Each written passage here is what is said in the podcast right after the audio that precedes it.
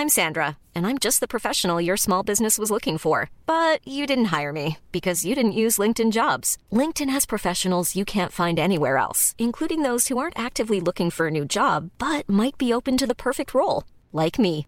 In a given month, over 70% of LinkedIn users don't visit other leading job sites. So if you're not looking on LinkedIn, you'll miss out on great candidates like Sandra. Start hiring professionals like a professional. Post your free job on linkedin.com/people today. Les amis, bienvenue. J'espère que vous allez tous très bien, très content de vous retrouver pour cette nouvelle vidéo. Vraiment super content. Je dirais euh, de mon côté, c'est pas forcément la, meilleure journée là. C'est pas hyper grave, mais voilà, il y a des moments qui sont plus difficiles que d'autres. Par exemple, là, je suis en train de travailler à fond sur le prochain épisode de Mondial que j'ai envie de sortir demain matin 10h. Je sais pas si je vais réussir et si je réussis, ça risque de signifier une très très longue nuit.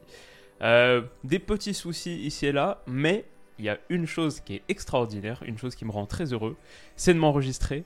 Et c'est ce week-end de foot qui nous attend, ce dimanche de foot plus précisément, dimanche de dingue, allitération en triple D, puisqu'on a, ça vous l'avez sans doute pas raté, on a le Classico dimanche à 16h15, ok, on commence en beauté.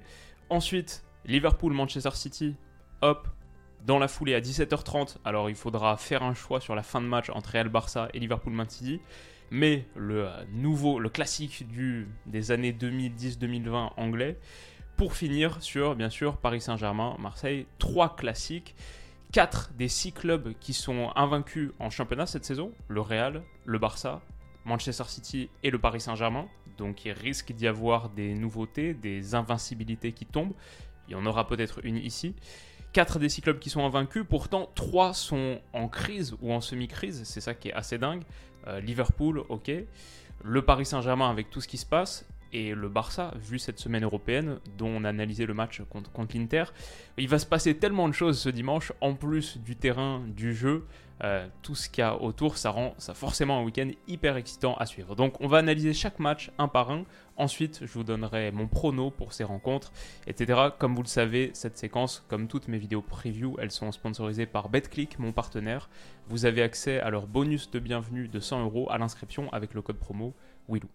On est parti sur le tout premier match, le Classico donc. Qu'est-ce qu'on peut en dire? C'est que le Barça a pris un énorme coup sur la tête, bien sûr, en milieu de semaine contre l'Inter au Camp Nou, et doit maintenant se déplacer au Santiago Bernabéu. Est-ce qu'ils peuvent rebondir en aussi peu de temps? Est-ce qu'ils auront le capital physique, c'est une chose, mais même mentalement, est-ce qu'ils pourront euh, rebondir et matcher l'intensité nécessaire pour aller décrocher un résultat au Santiago Bernabéu? Le Real de son côté est pas flamboyant, mais a fait le job en Ligue des Champions et reçoit donc au Santiago, Santiago Bernabéu pour tuer son rival et pour s'imposer comme étant le leader absolu de cette Liga, le leader dans la course au titre. C'est un duel hyper important des deux côtés. C'est aussi le premier duel Robert Lewandowski-Karim Benzema parce qu'il y avait eu un classico de pré-saison à Las Vegas, on s'en souvient, euh, mais Benzema n'y était pas, il était forfait. Et c'est un duel que je trouve assez symbolique alors que lundi on va donner le ballon d'or. Dimanche il va y avoir ce duel Lewandowski-Benzema, Lewandowski qui aurait dû gagner le ballon d'or 2020, peut-être le 2021, on peut l'argumenter. Benzema qui va gagner le 2022. Classico pré-Ballon d'Or, ça aussi, ce duel à distance m'intéresse beaucoup. Il pourrait y avoir des absences déterminantes, donc Arojo c'est sûr ou quasi sûr. En défense centrale, pour le Barça, ça pose beaucoup de problèmes parce qu'il y a Arojo, Christensen, Koundé, les trois manqués à l'appel en milieu de semaine. Là, on pourrait assister à un retour de Jules Koundé. Apparemment, il a retrouvé les terrains d'entraînement. Très bonne nouvelle pour le Barça, vu la prestation désastreuse de Gérard Piquet, dont on a longtemps parlé en milieu de semaine. Voilà, c'est sûr que s'il est apte et j'ai envie de dire, même s'il est semi-apte, il jouera. Donc ça, c'est un... Si ça se confirme, c'est un bon retour pour le Barça. Côté Real, il y a une absence majeure, il y en a quelques-unes, mais une vraiment majeure, c'est Thibaut Courtois, qui est toujours pas remis, qui a toujours pas joué en octobre. Donc euh, vraisemblablement, ça c'est quasi officiel. Il devrait pas retrouver les terrains à temps pour ce classique de dimanche.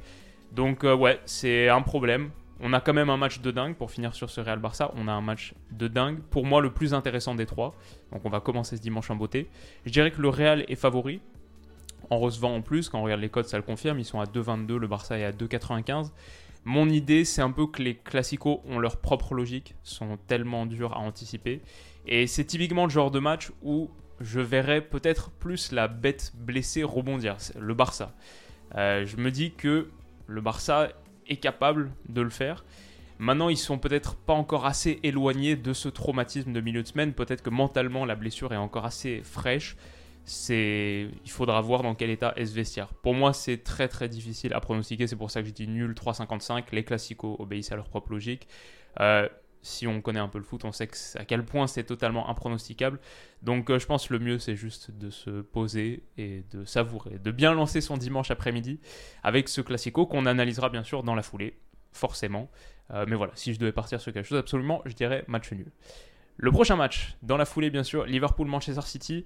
On a d'un côté City, la machine de guerre. Déjà, ce qu'on peut dire, c'est qu'il y a déjà eu un Classico à Vegas et il y a déjà eu un Man City-Liverpool aussi. Ça, c'est une image qui est tirée du début de saison, le Community Shield, on s'en souvient, que Liverpool avait remporté 3-1. Depuis, qu'est-ce qui se passe en Première Ligue? Euh, City n'est pas leader, c'est Arsenal qui est leader avec 24 points, City en a 23. Mais Manchester City est la seule équipe invaincue de Première Ligue, on le voit là. Et Manchester City est d'assez loin le leader sur les chiffres avancés, 23,59 XG, XPTS, pardon, Expected Points. Arsenal 20,03, les deux meilleures équipes d'Angleterre d'assez loin.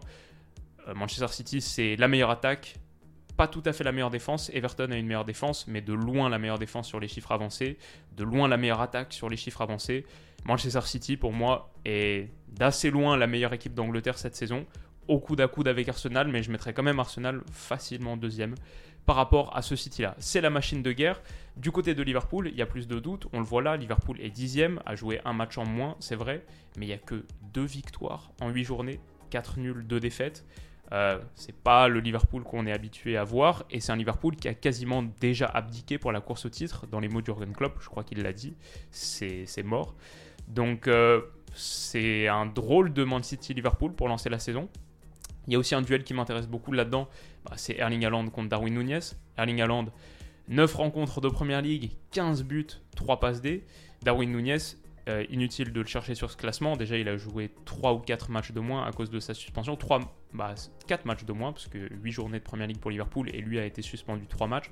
Donc seulement 5 matchs pour Darwin Nunez. Et en 5 matchs, il y a quoi? Il y a 2 buts, euh, si je ne me trompe pas. Ouais, c'est ça. 15 buts pour Erling Haaland, 2 buts pour Darwin Nunez. C'est un duel clé, notamment parce que Darwin Nunez avait remporté la première manche, on s'en souvient, sur, ce Community Shield où Haaland avait raté des grosses occasions. Darwin Nunez avait frappé fort. Euh, voilà, euh, cet, affrontement de buteurs, comme sur le Classico, m'intéresse énormément aussi. Quand on regarde les cotes, Liverpool à la maison est à 3,70, ce qui dit beaucoup de choses. Man City à l'extérieur, 1,88. City est au-dessus, c'est clair et net. Maintenant, Anfield ne le réussit pas trop sur les dernières saisons et Liverpool va être juste surboosté pour ce match. C'est le match pour inverser la dynamique, inverser la spirale. En plus, ils viennent de mettre 7-1 aux Rangers, donc il y a un petit peu de confiance qui a été accumulée en milieu de semaine. Si je dois mouiller à fond, euh, faire un prono très osé, je vais dire que ma vision c'est de premier buteur, et je crois que c'est à 3,65, mais Liverpool l'emporte. La victoire de Liverpool, comme on a dit, c'est quoi? C'est 3,70. Je pense que Liverpool, en fait, dans mon esprit, ces matchs sont tellement à part que même regarder la forme du moment, la qualité collective, je ne sais pas à quel point c'est pertinent. Liverpool, euh, Man City est favori, ok. Mais dans cet Anfield qui va pousser très très fort, ouais, je me dis Liverpool peut le faire. Je vois pas une différence de cote à ce point-là. Et du coup, je vais dire Liverpool, Liverpool l'emporte à 3,70. Si on part sur Liverpool et les deux équipes marquent, du coup. Allant de premier buteur, Liverpool 3,70, c'est 5,35. Je ne tenterai pas ça, mais euh, voilà. Mon idée, c'est Liverpool l'emporte à 3,70. Enfin, le dernier match de la journée pour conclure en beauté à 20h45 ce dimanche. C'est Paris-Marseille, bien sûr, au Parc des Princes. Le PSG invaincu, toutes compétitions confondues. On le voit ici. 8 victoires, 2 nuls en Ligue 1, 2 victoires, 2 nuls en Champions League meilleure attaque de Ligue 1 avec 28 buts marqués, meilleure défense de Ligue 1 avec 5 buts encaissés. Ok, le Paris Saint-Germain est large, large leader. Mais le Paris Saint-Germain, c'est ça qui est assez fou, vit un début de crise, voire un milieu de crise. Il y a eu, quoi, en tout début de saison, euh, il y avait une affaire dont je me souviens plus, il y avait déjà un problème. Ensuite, il y a eu le truc des déplacements en train, etc. Il y a, il y a toujours un truc. L'affaire Bappé, là, qui vient d'éclater, est-ce que il vit sa dernière saison, peut-être ses derniers mois au Paris Saint-Germain? On en a fait une vidéo en milieu de semaine. Je vous, invite à la regarder si ça vous intéresse. L'affaire Bappé, les nouvelles révélations de Mediapart, ok, ça aussi, ça fait beaucoup de bruit. Nasser Al-Khelaifi un petit peu dans la tourmente. Messi incertain aussi, pour revenir au jeu. Messi très incertain, n'a pas joué contre Benfica en milieu de semaine. Là aussi pourrait manquer à l'appel. Alors que Marseille, de son côté, vient de battre le Sporting pour la deuxième fois consécutive, se relance totalement dans son groupe de Ligue des Champions, prend la deuxième place, maintenant est aux commandes, a les cartes en main pour aller accrocher un huitième de finale, ce qui est fantastique. Tudor semble avoir trouvé son dispositif, alors là c'est Under, mais Aminarit est en train de faire quelques super super matchs, il sera vraisemblablement titulaire contre Paris. C'est vrai que l'OM vient de perdre son invincibilité contre Ajaccio, euh, donc 7 victoires, 2 nuls et une défaite pour Marseille, c'était contre Ajaccio la semaine passée. Et du coup, stricto sensu, ils sont plus dauphins. Avec 23 points, ils sont troisième. C'est Lorient qui est dauphin avec 25 points, qui fait un début de saison juste fantastique. Maintenant, quand on regarde les chiffres avancés, Marseille est d'assez loin le dauphin spirituel ou un petit peu euh, caché du Paris Saint-Germain. 22,97 expected points pour euh, Paris, 20,54 pour Marseille.